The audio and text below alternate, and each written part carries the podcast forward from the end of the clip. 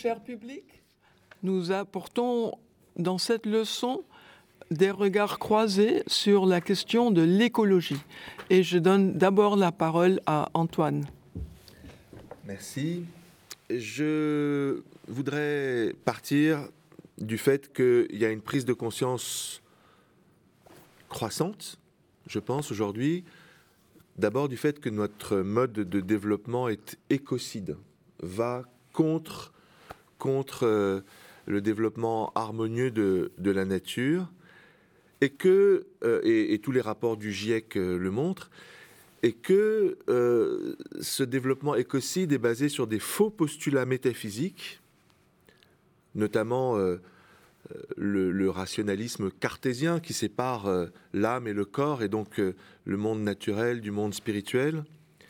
Mais aussi, d'une certaine façon, religieux. Il y a eu, y compris chez les religieux, quelles que soient leurs différentes appartenances, une tendance à interpréter les fameux récits de la Genèse où l'homme est appelé à dominer la nature plutôt qu'à participer à sa transfiguration.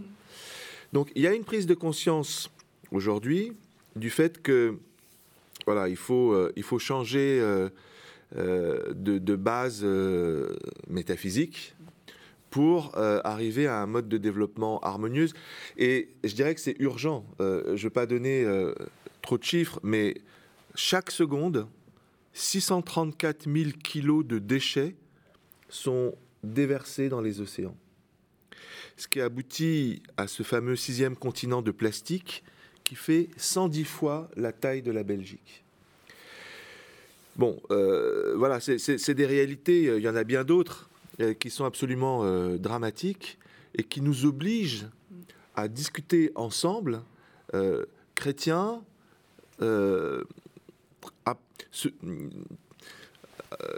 personnes appartenant à différentes traditions religieuses et convictionnelles, pour euh, euh, essayer de développer ces, blocages historiques. Et euh, moi, je retiens ce livre, le Dictionnaire de la pensée écologique, qui est paru en, 2015 et qui a été coordonné par Dominique Bourg et Alain Papot, et qui me paraît important parce que c'est un lieu de rencontre justement entre chrétiens de différentes traditions confessionnelles, mais aussi bouddhistes, musulmans agnostiques, etc. Et euh, ensemble, ils se réjouissent des prises de conscience euh, de ces dernières années, de ces dernières euh, vingtaines d'années, des chefs religieux, notamment du monde chrétien. Alors bien entendu, le pape François, avec son encyclique Laudato Si du mois de mai 2015, qui commence par ce cantique des créatures de Saint François d'Assise. Loué sois-tu, mon Seigneur, pour sœur notre mère la terre qui nous soutient et nous gouverne et produit divers fruits avec les fleurs colorées et l'herbe, etc. Dans ce, dans ce cantique des créatures, on voit la, une, vision qui, qui n'est plus la vision moderne ou postmoderne, qui est une vision sapientielle de l'être, d'un cosmos qui est capable de louer le Seigneur. Et on trouve la même chose chez le patriarche Bartholomé, qui a fait du 1er septembre une fête de célébration de la création et de protection de l'environnement, et qui cite en particulier un texte des vêpres euh, de l'Église orthodoxe, le 1er septembre donc, Merveille étonnante que l'œuvre magnifique de la sagesse de Dieu, le monde sensible exposant la gloire du souverain créateur de la terre et du ciel, dont la parole maintient le visible et l'invisible univers. C'est magnifique. On a là, justement, euh, cette prise de conscience de l'importance d'une métaphysique euh, œcuménique, puisque là, il y a un leader catholique, un leader euh, orthodoxe, autour de cette figure de la sagesse de Dieu qui permet, comme le dit le pape François, de relier tout, de comprendre que tout est relié, comme il le dit. Mais je dirais que dans la tradition euh, protestante, et notamment dans le cadre du Conseil écuménique des Églises, il y a un travail important qui a été fait pour se rappeler des, des, prescriptions écologiques et sociales qu'on trouve dans l'Ancien Testament. Les prescriptions du Lévitique en particulier, Lévitique 26, j'établirai ma demeure au milieu de vous, je serai votre Dieu et vous serez mon peuple. Dieu est présent dans son peuple, dans la création, et ça a des conséquences, ça impose le sabbat, le repos non seulement euh, de Dieu, mais le repos de la terre au bout de six ans. Ça impose également l'année jubilaire de remise des dettes tous les 49 ans. Donc il y a à la fois des, prescriptions cosmologiques et des prescriptions sociales. Donc ça, c'est justement ce que redécouvre la conscience écuménique euh, contemporaine de tenir ensemble l'écologique et le social. Mais je dirais qu'on va plus loin encore euh, en s'ouvrant euh, à la théologie orientale. On retrouve la pensée patristique de Maxime le Confesseur, pour qui le cosmos était le grand homme, doté d'un cœur, doté euh, d'un esprit, doté d'un corps. et, le, petit homme était finalement en interaction avec Dieu et avec le cosmos pour que le monde entier soit comme un buisson ardent à travers lequel euh, des, des épiphanies, des manifestations de Dieu puissent apparaître. Et le travail de l'homme, c'est de nommer, c'est de, de, porter à cette transfiguration. Donc euh, voilà, c'est, je pense, euh, un point euh, important euh, de redécouverte des richesses de nos théologies. Les orientaux insistent sur la kénose, sur l'évidement de Dieu qui permet et à l'homme et à la création de se manifester. Ils parlent de péricorèse, une sorte d'eucharistie cosmique, d'interpénétration de, des énergies divines dans les énergies terrestres et réciproquement. Alors fort de ça, il y a des propositions du coup qui sont faites de la part des écologistes et des propositions qui sont faites de la part des théologiens, qui renouvellent, qui renouvellent et qui permettent d'avoir euh, euh, une certitude des voies de changement de notre modèle de développement capitaliste, parce que ça fait un moment qu'on dit que le modèle capitaliste euh, est à bout de souffle. on a eu, par exemple, au moment de la, du Covid, beaucoup de discussions sur changer le mode de développement. Et puis, voilà, euh, la fin du Covid est arrivée et les, avions continuent à, voler euh, dans les différents aéroports. Donc, c'est vraiment dans les transformations en profondeur que on, peut construire des modèles de développement euh, écologique et spirituel. Alors, du côté des écologistes, je retiens par exemple, la réflexion d'Augustin Berck sur la notion d'écoumène.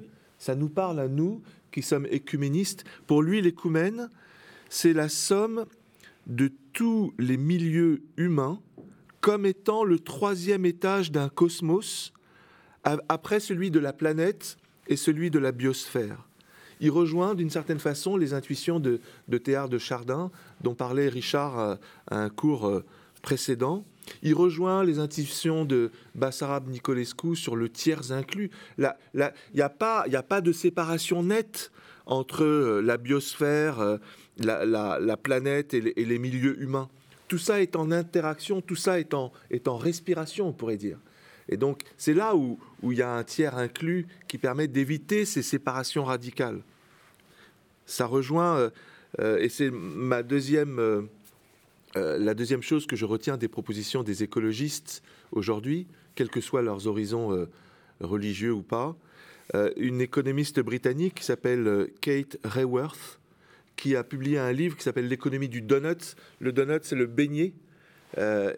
et elle, dit le beignet avec un, donc un, trou au milieu. elle utilise cette image pour parler d'économie circulaire d'économie, mais avec euh, euh, une double limitation, les limitations planétaires. Euh, donc ça, c'est la, partie supérieure du beignet. Et dans les limitations planétaires, il y a le réchauffement climatique, l'acidification des océans, les pollutions chimiques, etc.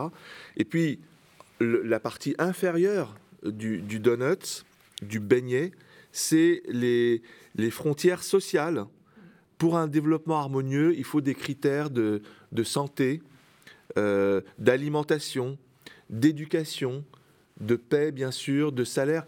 Voilà.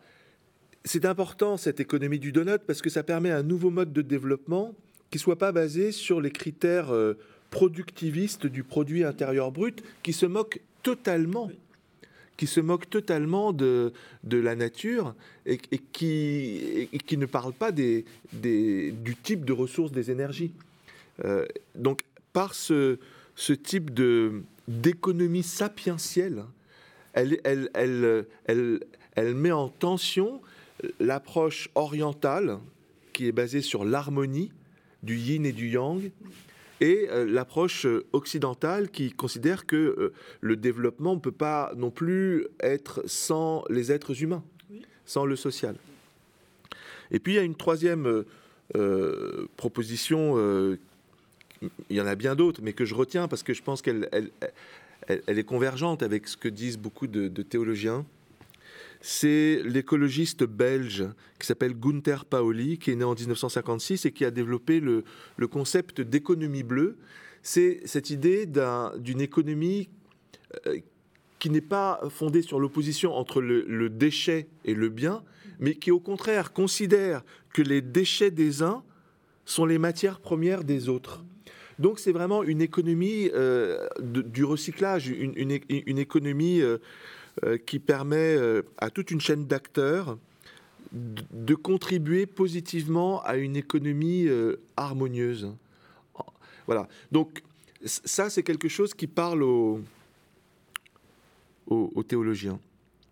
Inversement, des théologiens sont sortis, je l'ai dit en citant le pape François ou Bartholomé, d'une vision euh, trop moderne des Écritures, peut-être aussi trop dualiste des Écritures, et en particulier, j'aime euh, citer euh, Michel Cantu, qui a certes été un responsable politique parfois contesté, notamment lorsqu'il était au Fonds monétaire international, mais qui, pour l'avoir rencontré à plusieurs reprises, a insisté sur les limites d'une économie libérale basée sur la main invisible qui euh, équilibrerait l'offre et la demande de façon euh, automatique.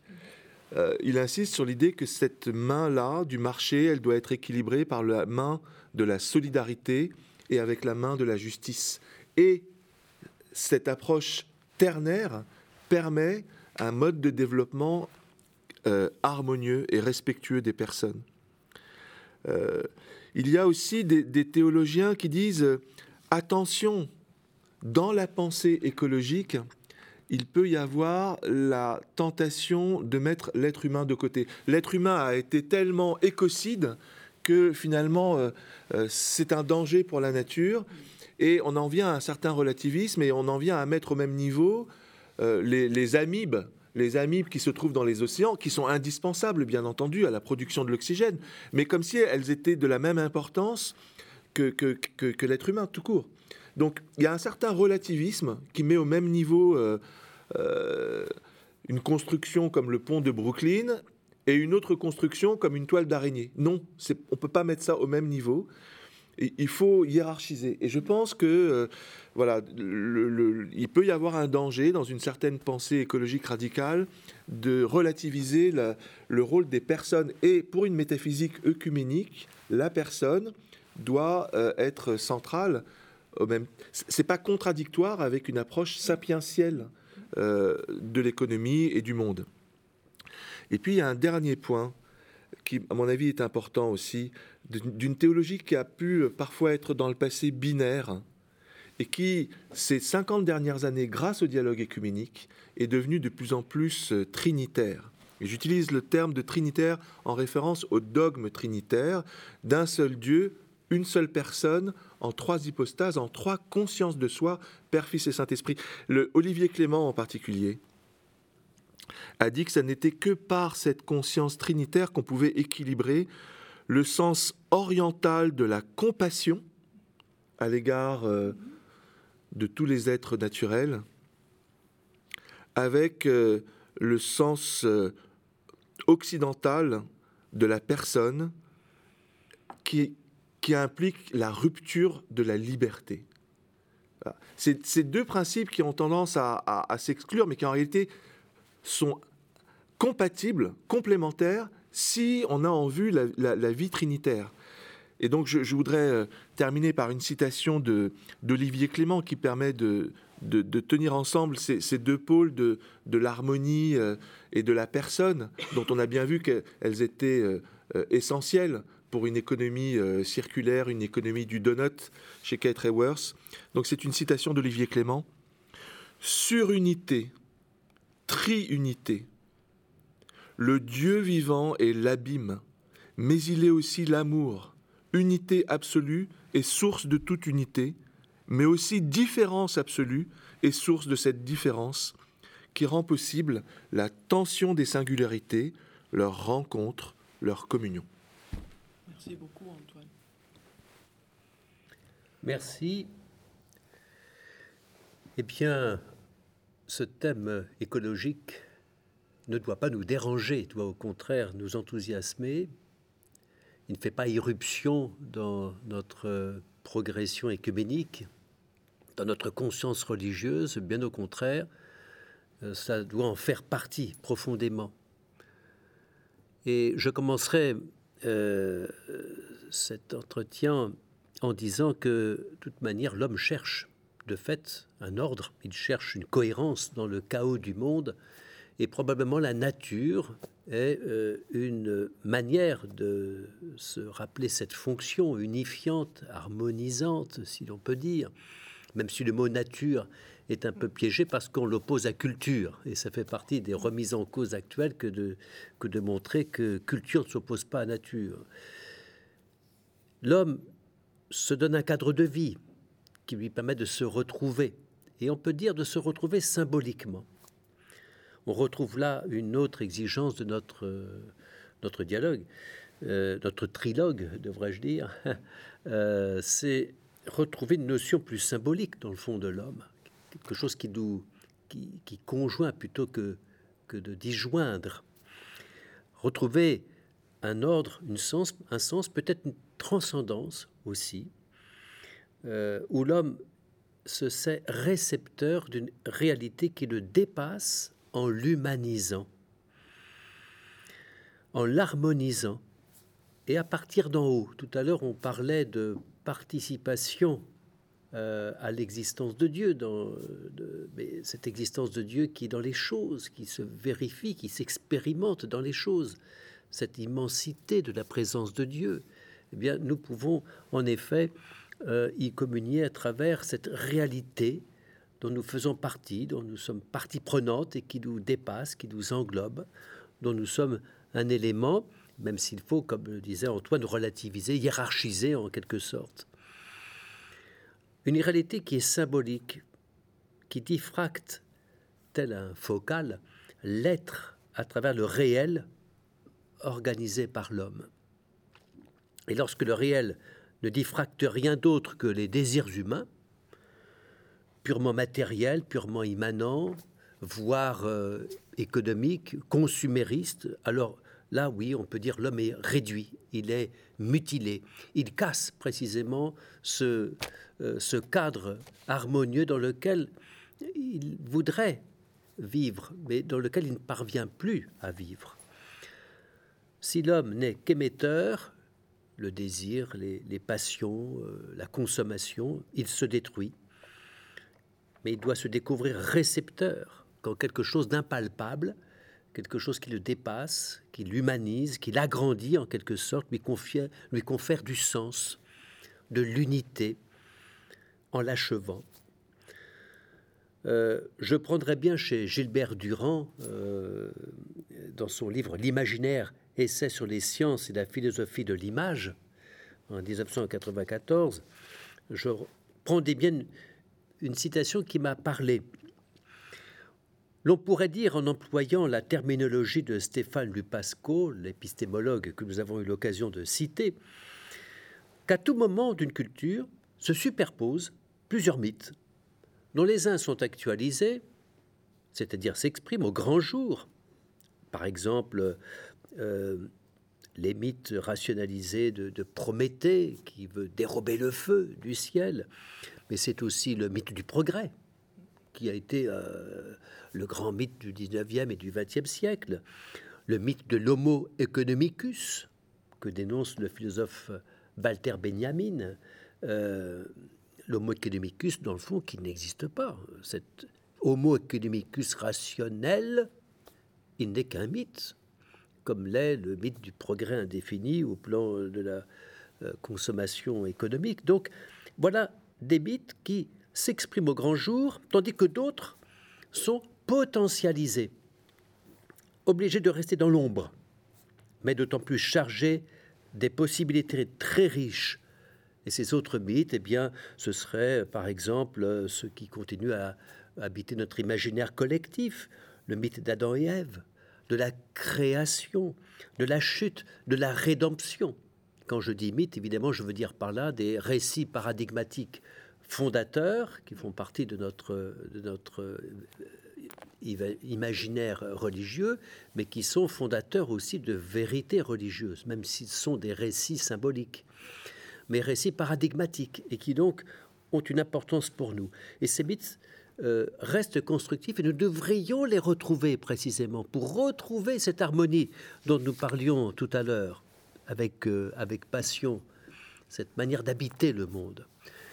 Voilà pourquoi il me semble que l'apport, entre autres, de Bruno Latour, faisant lui-même écho à d'autres chercheurs, d'autres penseurs, comme Lovelock par exemple, euh, dans son livre Face à Gaïa, il rappelle que être un sujet, ce n'est pas agir de façon autonome par rapport à un cadre objectif, réduit à, n'être que un cadre d'objets, mais c'est partager la puissance d'agir avec d'autres sujets et qui ne sont pas à part, autonomes les uns par rapport aux autres. Euh, vous savez que Bruno Latour accrédite cette idée que il n'y a pas d'un côté un sujet et puis de l'autre côté des objets. Euh, dans le fond, tout être, toute chose est à sa manière sujet. Même si, encore une fois, il ne faut pas confondre les, niveaux, euh, bien entendu, mais toute chose, quelque part, a une certaine qualité de sujet. Idée que développait déjà Edgar Morin dans sa méthode et que nous voyons ailleurs. Il critique cette idée de nature-culture. On retrouve là cette, euh, opposition comme celle d'une distinction humain-non humain qui n'a rien d'une conception philosophique. C'est un effet stylistique secondaire, postérieur, dérivé, dit-il, par lequel on prétend simplifier la répartition des acteurs en désignant ensuite les uns comme animés, ce serait le sujet humain, acteur de la société, de l'économie, et les autres comme inanimés, euh, inanimés, sans âme. C'est intéressant cette étymologie.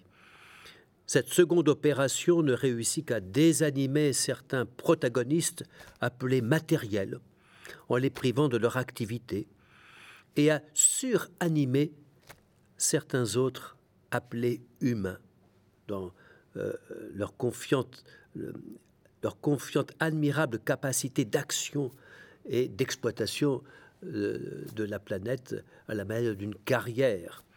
Alors j'ai trouvé cette euh, distinction fallacieuse, selon notre ami euh, Bruno Latour, tout à fait intéressante. Euh, il n'y a pas d'un côté le sujet, puis d'autre part des objets que nous, pourrions exploiter euh, facilement et sans vergogne. Nous constatons combien cette disjonction est ruineuse.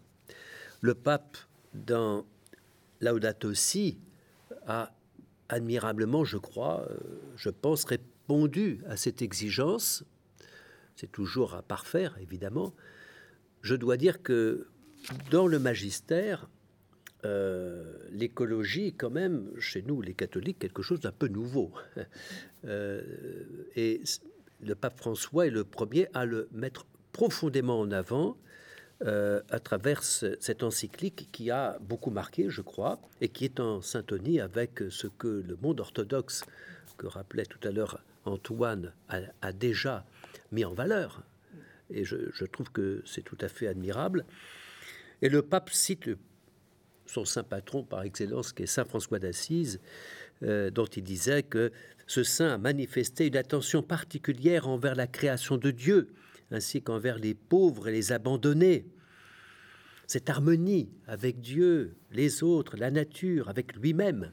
Et on rejoint cette conviction profonde que les récits euh, de la création dans le livre de la Genèse, pour reprendre ce récit paradigmatique, fondateur, encore une fois symbolique, mais chargé de vérité théologique en même temps et, anthropologique, euh, il voit dans récits, dans, ces récits, dans le, langage symbolique et narratif, euh, la conviction que l'existence humaine repose sur trois relations fondamentales intimement liées, la relation avec Dieu, la relation avec le prochain, la relation avec la terre. Tout est lié, c'est vrai, Antoine le disait tout à l'heure, et c'est, à mon avis, une des grandes urgences de notre monde d'aujourd'hui, et ça va dans le sens de la polarité, des niveaux de conscience, euh, des, niveaux de réalité tels que euh, les scientifiques les découvrent et, tâchent euh, de de promouvoir en termes de transdisciplinarité, c'est de découvrir ces relations fondamentales. Tout est lié parce que les niveaux de réalité sont interdépendants. Et tout notre problème, c'est précisément de redécouvrir la dimension spirituelle, métaphysique, voire religieuse, sans laquelle euh, une clé nous est retirée la clé surnaturelle, nous dirions nous chrétiens, je pense que nous avons raison, euh, et qui permet de tenir les autres réalités. Selon la Bible, les trois relations vitales ont été rompues, non seulement à l'extérieur, dans notre contexte de vie, et notamment planétaire, mais aussi à l'intérieur sur le plan spirituel, ce qu'on appelle le péché. Parce qu'il faut en venir là, finalement, hein, ce péché de convoitise par lequel l'homme agresse la création. Nous ne sommes pas Dieu, écrit le pape François. la terre nous précède et nous a été donnée. Cela permet de répondre à, une accusation lancée contre la pensée judéo-chrétienne, selon laquelle, en voulant dominer la terre, nous l'aurions arraisonnée, nous l'aurions réduite, nous l'aurions exploitée. Et cette interprétation de la Bible ne serait évidemment pas correcte. S'il est vrai que parfois nous les chrétiens, nous avons mal interprété les Écritures, nous devons, écrit le pape François, rejeter aujourd'hui avec force que du fait d'avoir été créé à l'image de Dieu et de la mission de dominer la terre, découlerait pour nous une, domination absolue sur les autres créatures. Non, il est important de lire les textes bibliques dans leur contexte avec une herméneutique adéquate et de se souvenir qu'il nous invite à cultiver, à garder le jardin du monde, ce que signifie dans le cultiver, qui, qui est labourer, défricher, euh, travailler, garder, protéger, sauvegarder, préserver, soigner, surveiller. Et c'est pourquoi la, législation biblique euh, s'attarde à proposer à l'être humain des normes qui sont respectueuses euh, et le pape cite Deutéronome 22. Euh, si tu vois tomber en chemin l'âne ou le bœuf de ton frère, tu ne te déroberas pas. Si tu rencontres en chemin un nid avec des oisillons ou des œufs sur un arbre ou par terre, et que la mer soit posée sur les oisillons ou les œufs, tu ne prendras pas la mer sur les petits. Voilà, comme un exemple de cette communion, d'une certaine manière, avec le créé moi, je me plais à dire que tout sera transfiguré, et pas simplement euh, l'être humain, mais tout son cosmos avec lui. Hein. Création, ça signifie plus que simplement nature, parce qu'il y a un rapport avec un projet de l'amour de Dieu dans lequel chaque créature a une valeur et une signification. Et Dieu est présent au plus intime de toutes choses il est tellement présent que c'est la continuation de l'action créatrice. L'Esprit de Dieu a rempli l'univers de potentialités. On aura peut-être l'occasion de revenir sur ce point, mais qui me paraît très intéressant, c'est euh, avec Serge Bulgakov, cité euh, abondamment, retrouver quelque chose de la sophianité, c'est-à-dire la présence de la sagesse dans les choses, cette irradiation de la sagesse qui est le Christ, bien entendu pour nous chrétiens, mais qui est aussi comme une énergie présente dans les choses. J'aurais aimé que nous développassions en quelque sorte ce sujet qui me paraît passionnant. La, la sophiologie, cette présence de la sagesse. Les autres êtres vivants, disait, euh, écrivait dans son encyclique le pape François, ne sont pas de purs objets soumis à la domination humaine arbitraire. Donc ne pas concevoir la nature comme séparée de nous ou comme simple cadre de notre vie. Nous sommes en partie et nous sommes enchevêtrés avec elle. Nous sommes inclus en elle, nous en sommes une partie et nous sommes enchevêtrés avec elle. Ces interactions des systèmes naturels entre eux et des systèmes sociaux, puisque comme nous le savons, le pape François, dans cette encyclique, rappelle encore une fois le lien entre le respect de la création comme maison commune, mais aussi euh, les relations sociales, euh, la protection des plus fragiles de la nature, mais aussi euh, des pauvres, la pauvreté, c'est-à-dire tâcher de soulager les misères que nous connaissons tellement encore aujourd'hui. Il n'y a pas deux crises séparées, l'une environnementale et l'autre sociale, mais une seule et complexe, qui est une crise socio-environnementale. Voilà, je termine sur euh, une phrase de Grégory Quenet, commissaire de l'exposition Anima de Laurent Grasso. Notre possessivité de la nature est affaiblie, les résonances l'emportent sur la causalité appauvrissante au lieu d'être la somme des objets possédés, le monde devient l'unité de toutes les places accordées aux entités qui le peuplent. Merci. Merci beaucoup aux orateurs euh, précédents. Euh, j'ai de mon côté, concernant l'écologie, trois propositions à vous soumettre. La première, devenir poreux aux sciences du vivant. Juifs et chrétiens, nous nous abreuvons à deux sources, la biblique d'une part et la grecque de l'autre. La source de la science, de la spéculation, de la philosophie, que je suppose ici juxtaposée à la Bible, ce qui en réalité n'est pas vrai, je simplifie, la Bible est elle-même aussi euh, philosophie. Mais on, suppose donc ces deux sources. Eh bien, aujourd'hui, cette double source nous conduit à, nous intéresser aux, œuvres, aux productions, aux avancées de la part des éthologues, des botanistes sur ce que j'appelle ces autres vies que la mienne. C'est un titre d'un bon roman d'Emmanuel euh, Carrère. Donc je détourne les autres vies que la mienne, des vies en particulier plus microscopiques. Ce qui fait que nous aurons dans une main, je fais la démonstration, dans une main nous aurons la Bible, et puis de l'autre nous aurons des travaux par exemple d'une ornithologue euh, Vinciane Desprez, habiter en oiseau. Est-ce que nous sommes capables d'habiter en oiseau? On peut y tendre, on peut essayer de comprendre les territoires des oiseaux euh, qui sont leur manière d'habiter.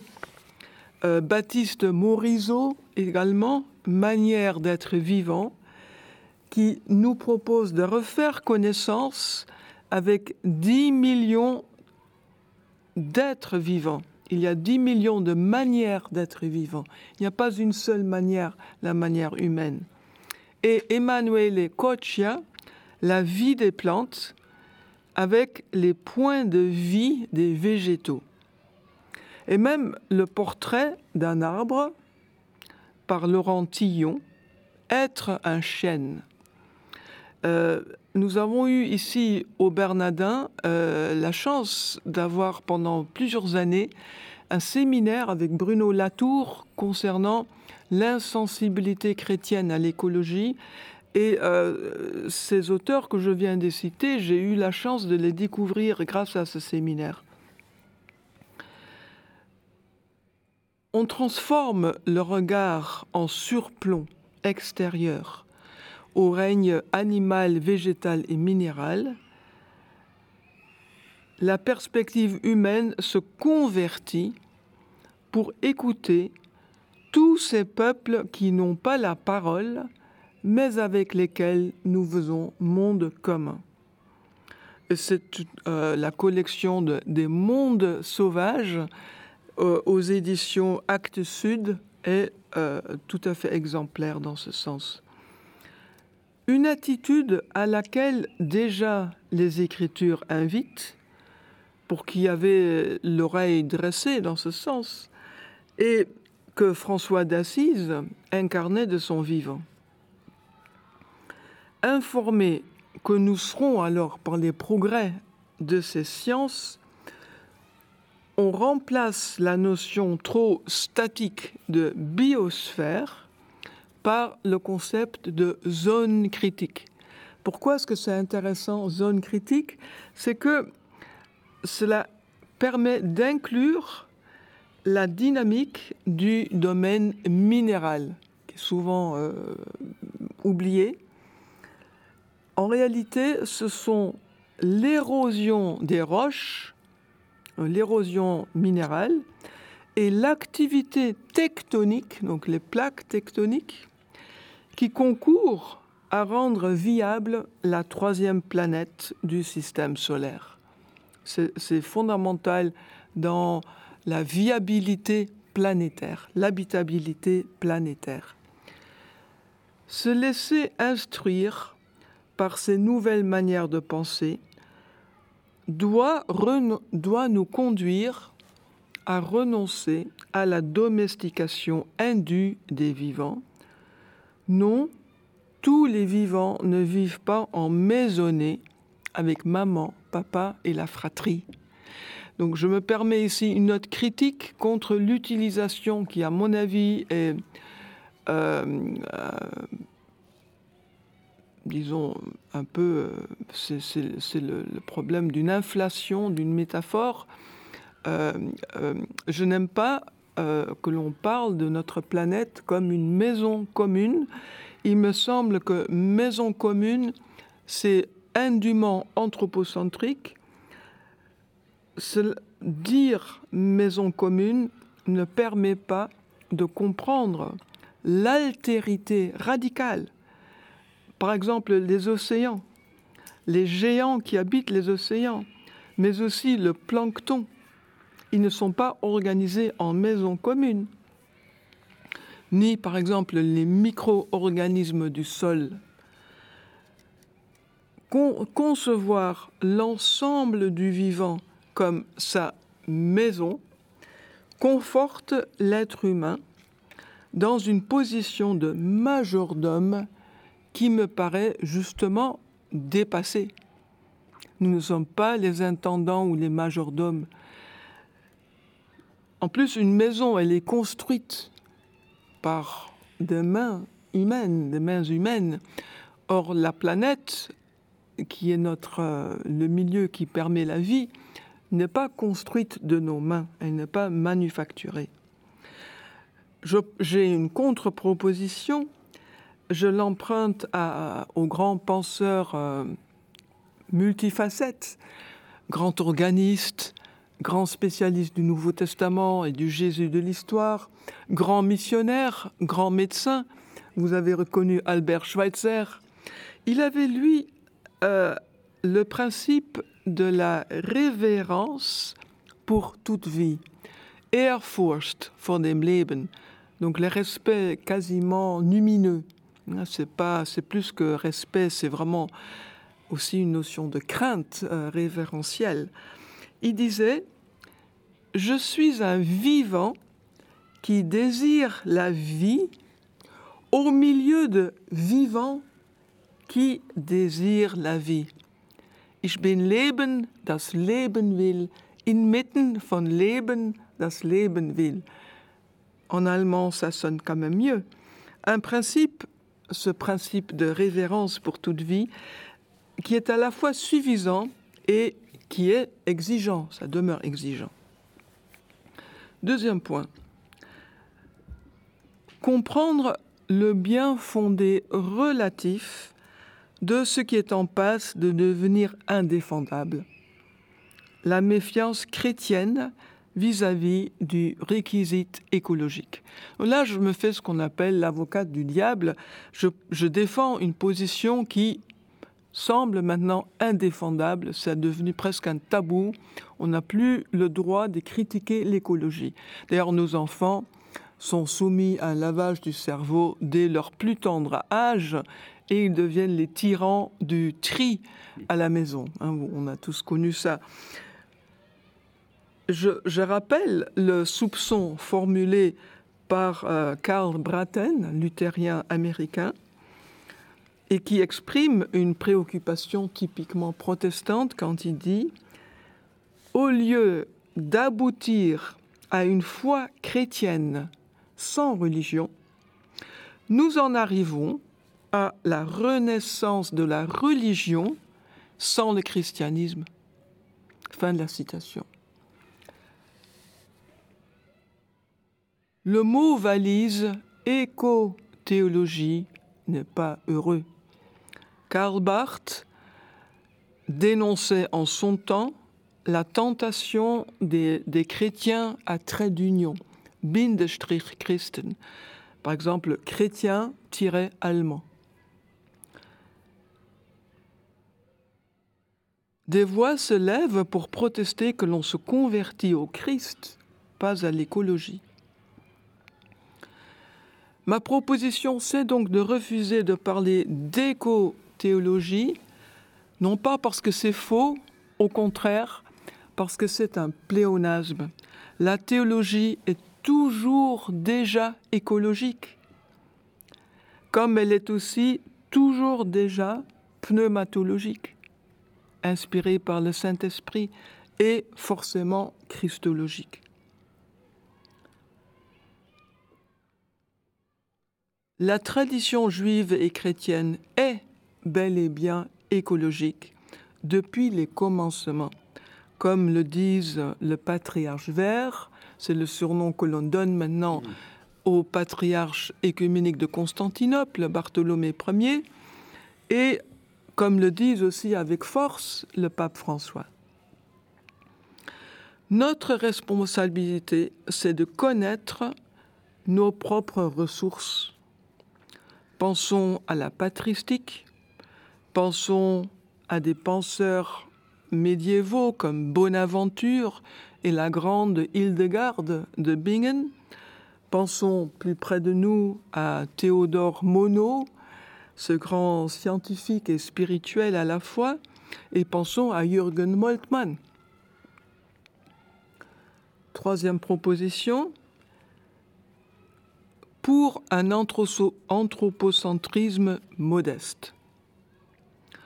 On cite souvent un article qui a vraiment fait l'effet d'une bombe, The Historical Roots of Our Ecological Crisis, les racines historiques de notre crise écologique, un article par Lynn White, paru dans la revue Science en 1967. Et White revient sur cet article et sur la réception vraiment faramineuse. Et il dit son étonnement et puis euh, il reste en, dialogue avec euh, ceux qui ont reçu cet article. L'article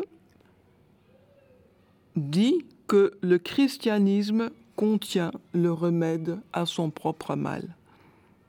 En effet, White qui est un scientifique chrétien, un scientifique et un chrétien.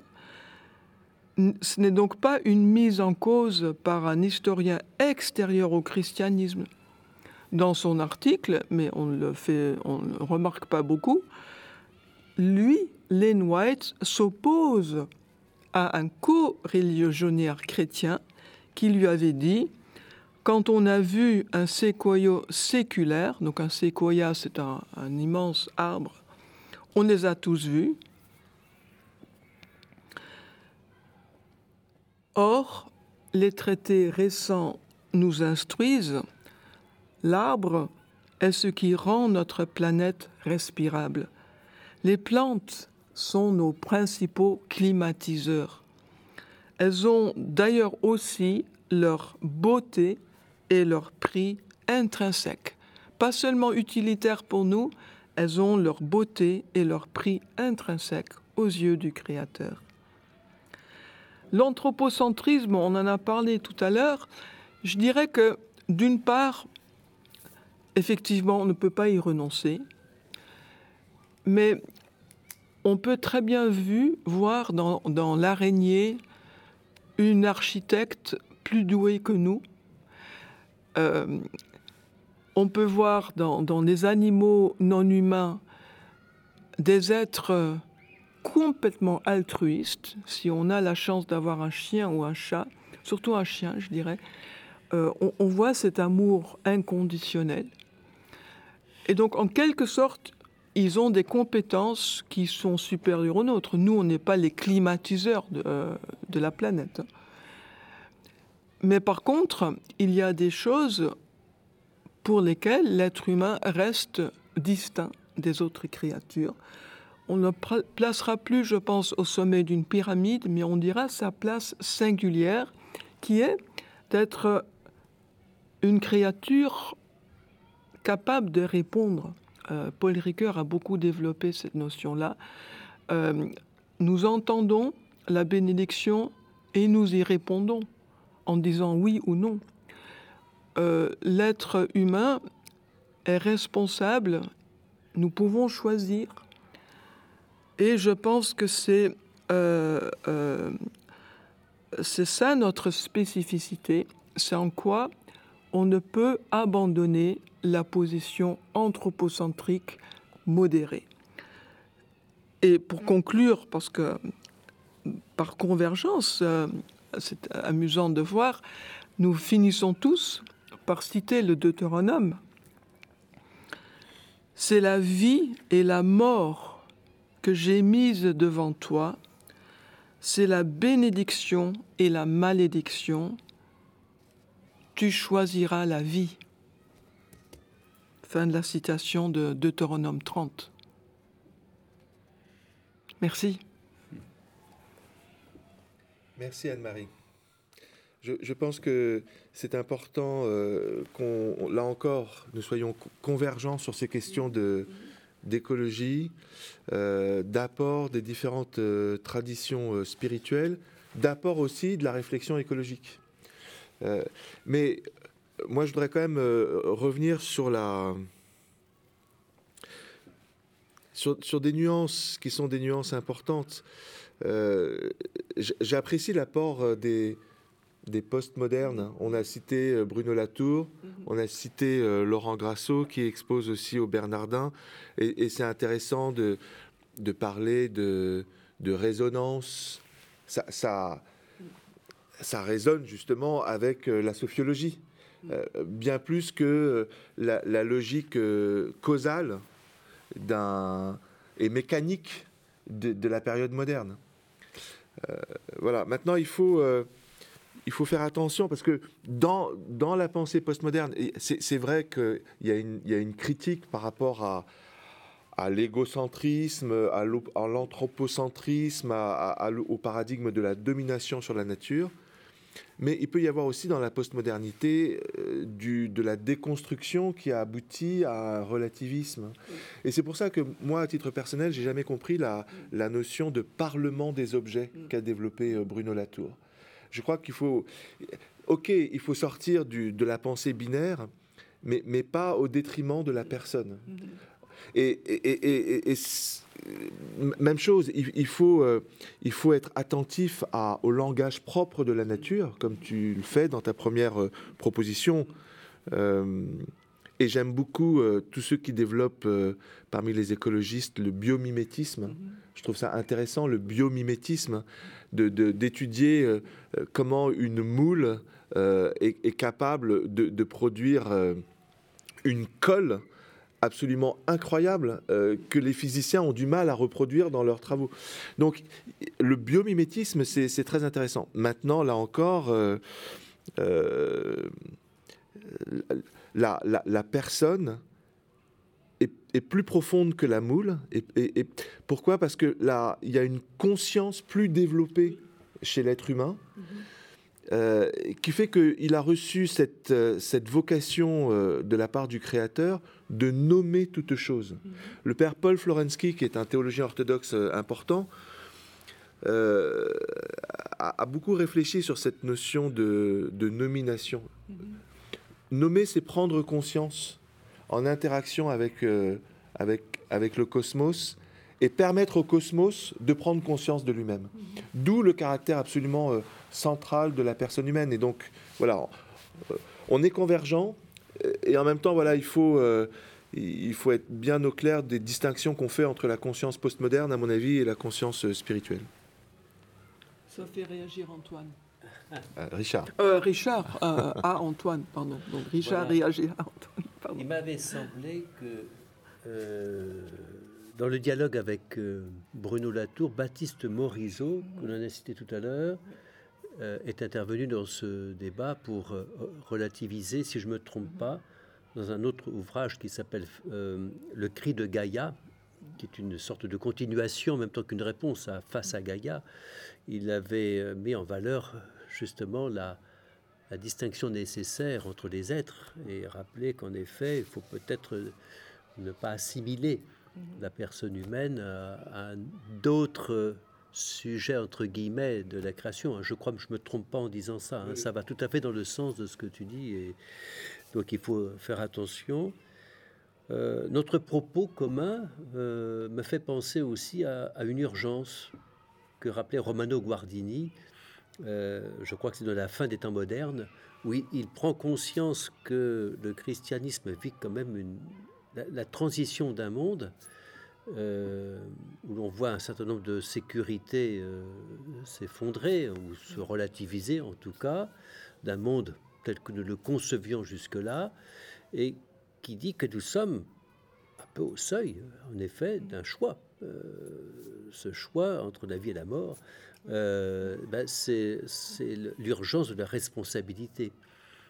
Et ce que, dit Romano Guardini, euh, me paraît tout à fait évident dans le travail que nous, les chrétiens, nous avons à faire dans le domaine globalement écologique, c'est-à-dire faire face dans l'urgence précisément d'une solution à apporter avec notre spécificité, urgence de répondre, pour reprendre le, mot euh, qu'évoquait tout à l'heure Anne-Marie. Si vous permettez, pour euh, euh, réagir à, ces deux critiques, euh, j'aimerais rappeler ou instruire concernant l'origine de l'utilisation contemporaine du mot Gaïa. Parce que ce n'est pas ce qu'on pense être. Ce n'est pas du tout une, un retour néopaganisant de type euh, Nouvel Âge, donc syncrétisme Nouvel Âge, et James Lovelock n'est pas un doux barbu californien euh, avec euh, des sandales ou des chaussettes en, en, laine de chèvre faite maison. Hein. C'est pas du tout ça. Lovelock, James Lovelock, était un, scientifique avec Lynn Margulis, biologiste, très compétent, qui avait pour voisin un romancier célèbre, c'est William Golding, l'auteur de, euh, du Seigneur des mouches. Hein. Et un jour, il se promène dans la campagne anglaise, parce que c'est là qu'ils habitent, euh, et, et, Lovelock parle à son voisin romancier de son projet qui est de faire une science du vivant. Et euh, Golding, le romancier, lui dit, oui, mais il te faut quelque chose qui parle, il te faut une image. Et il lui propose Gaïa pour parler des, sciences du vivant. Et Gaïa, alors, est devenue comme une bannière, et, bon, Bruno Latour, dans son livre Face à Gaïa, euh, défend euh, euh, l'approche holistique de Lovelock, mais ne nous méprenons pas, ce n'est pas un défi ni à la tradition euh, judéo-chrétienne qui est, je vous rappelle, anti-idolâtrie euh, et qui ne paganise pas euh, la création. et ce n'est pas non plus un, comment dire, une, il ne brade pas non plus les sciences scientifiques, donc empiriques, ce qui se fait dans les laboratoires. Et je pense que nous avons besoin de, ces regards, de cette multitude de regards, y compris celui d'un grand théologien, Olivier Clément, euh, dans son petit ouvrage Le Christ, euh, Terre des vivants. Très très bel euh, essai d'écologie finalement, mais anthropocentrique, mais néanmoins avec une profondeur euh, montrant l'aspect liturgique, eucharistique, euh, qui est demandé aux chrétiens et qui complète cette, euh, notion de, des sciences du vivant qu'on a nommé Gaïa, simplement pour avoir un concept qui, qui fédère et qui mobilise. Donc ça, c'était ma... Mm. Mm. le symbole dont nous avons besoin pour parler de cette configuration euh, euh, dans, le, dans, laquelle nous-mêmes nous, nous, habitons, la cohérence au-delà du chaos du monde, quoi. Je crois que c'est ça que, dans le fond, veut dire. Et puis les interactions entre les choses, entre les êtres, euh, les différents acteurs, entre guillemets, dont, parle Bruno Latour, mais qui n'est pas le seul à le faire, évidemment. Merci pour ces précisions. Pour moi, c'est effectivement c'est important. C'est important de, de parler du, du, cosmos comme un être vivant avec des interactions qui ont été millimétrées. C'est aussi quelque chose qu'on on, redécouvre, y compris dans le bouddhisme. Euh, Trin Xin Tuan, qui est un astrophysicien euh, bouddhiste vietnamien, enfin franco-vietnamien, il, parle de ce, de ce millimétrage euh, de la création du cosmos euh, qui permet de tenir euh, la résistance forte avec la résistance faible, qui permet de penser, et c'est un autre physicien, je pense à, à Georges Dubourdieu, qui travaillait au Collège de France, et qui a réussi à montrer l'interaction entre la pulsation des étoiles et le cœur géothermique de la Terre et qui se, qui, se mesure notamment dans l'activité des points chauds. Par exemple, dans le Cantal, on a un point chaud et, et, et, qui permet aussi d'anticiper les, les, les, éruptions volcaniques, euh, les, les, les séismes, etc. Donc, il y, y, a quelque chose d'extraordinaire. Il y a quelque chose de très beau aussi dont il faut parler. Euh, et donc, tout ça on le trouve justement dans cette sagesse biblique. La sagesse biblique, mhm. elle est ce principe d'une pureté euh, totale, d'une intégrité totale, d'une beauté absolue qui est là et, qui, euh, euh, parce qu'elle est créée, respecte la liberté et parce qu'elle est divine, conduit le monde vers ce, buisson ardent dont je parlais et dont l'Apocalypse nous dit qu'elle est la rencontre entre la Jérusalem terrestre et la Jérusalem céleste. Donc ça veut dire le, monde qui n'est pas forcément euh, chrétien, croyant, il a intérêt à se mettre à l'écoute de ce que les différentes traditions, qu'elles soient bouddhistes ou chrétiennes ou judéo-chrétiennes, apportent pour la connaissance de l'environnement. Euh, je pense que c'est ça qui est important. Dans les trois, minutes qui nous restent, euh, je voudrais juste euh, euh, approuver et, te remercier pour ce que tu dis en disant qu'il ne faut pas que nous retombions dans, dans, dans cette ornière du concordisme, mais que malgré tout, donc sans vouloir le concordisme entre science et foi, nous pouvons néanmoins euh, accepter ce que des astrophysiciens croyants, ou astrophysiciens et croyants, euh, nous disent sur euh, la consonance. Finalement, ce que tu viens de développer, c'est la consonance, et quand en termes d'astrobiologie, on parle de, planètes habitables, on souligne que la nôtre, donc la troisième, elle l'est, par exemple, parce que nous avons une Lune proche et d'une masse assez importante par rapport au volume de la Terre, euh, ce qui va provoquer le phénomène de marée, ce qui va donner naissance à l'émergence de la vie sur, euh, sur cette terre, pour laquelle nous, nous, remercions, j'espère, euh, tous les matins. Alors peut-être le dernier mot pour Richard. Dans des propos recueillis ce 11 novembre, Jean Stone a évoqué le principe hologrammatique, l'hologramme, en disant si vous prenez une photo avec un système holographique, vous aurez une image gravée sur une plaque. Si vous cassez la plaque en deux, eh bien, et que vous l'éclairez par un laser pour lire l'image qu'elle contient, vous retrouverez l'image de la totalité et non pas une moitié de l'image, quoique avec une moins bonne définition. Et c'est peut-être aussi une manière d'envisager les choses. Je suis porteur de l'information sur la totalité du monde, mais je ne suis pas la totalité.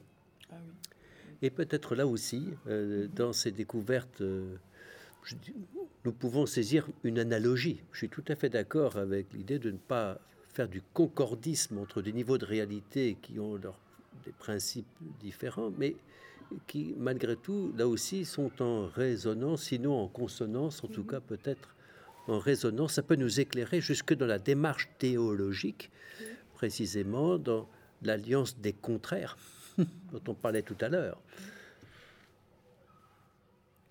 Eh bien, un grand merci à, vous et nous nous, donnons rendez-vous à la prochaine, pour la prochaine leçon euh, à venir. Merci.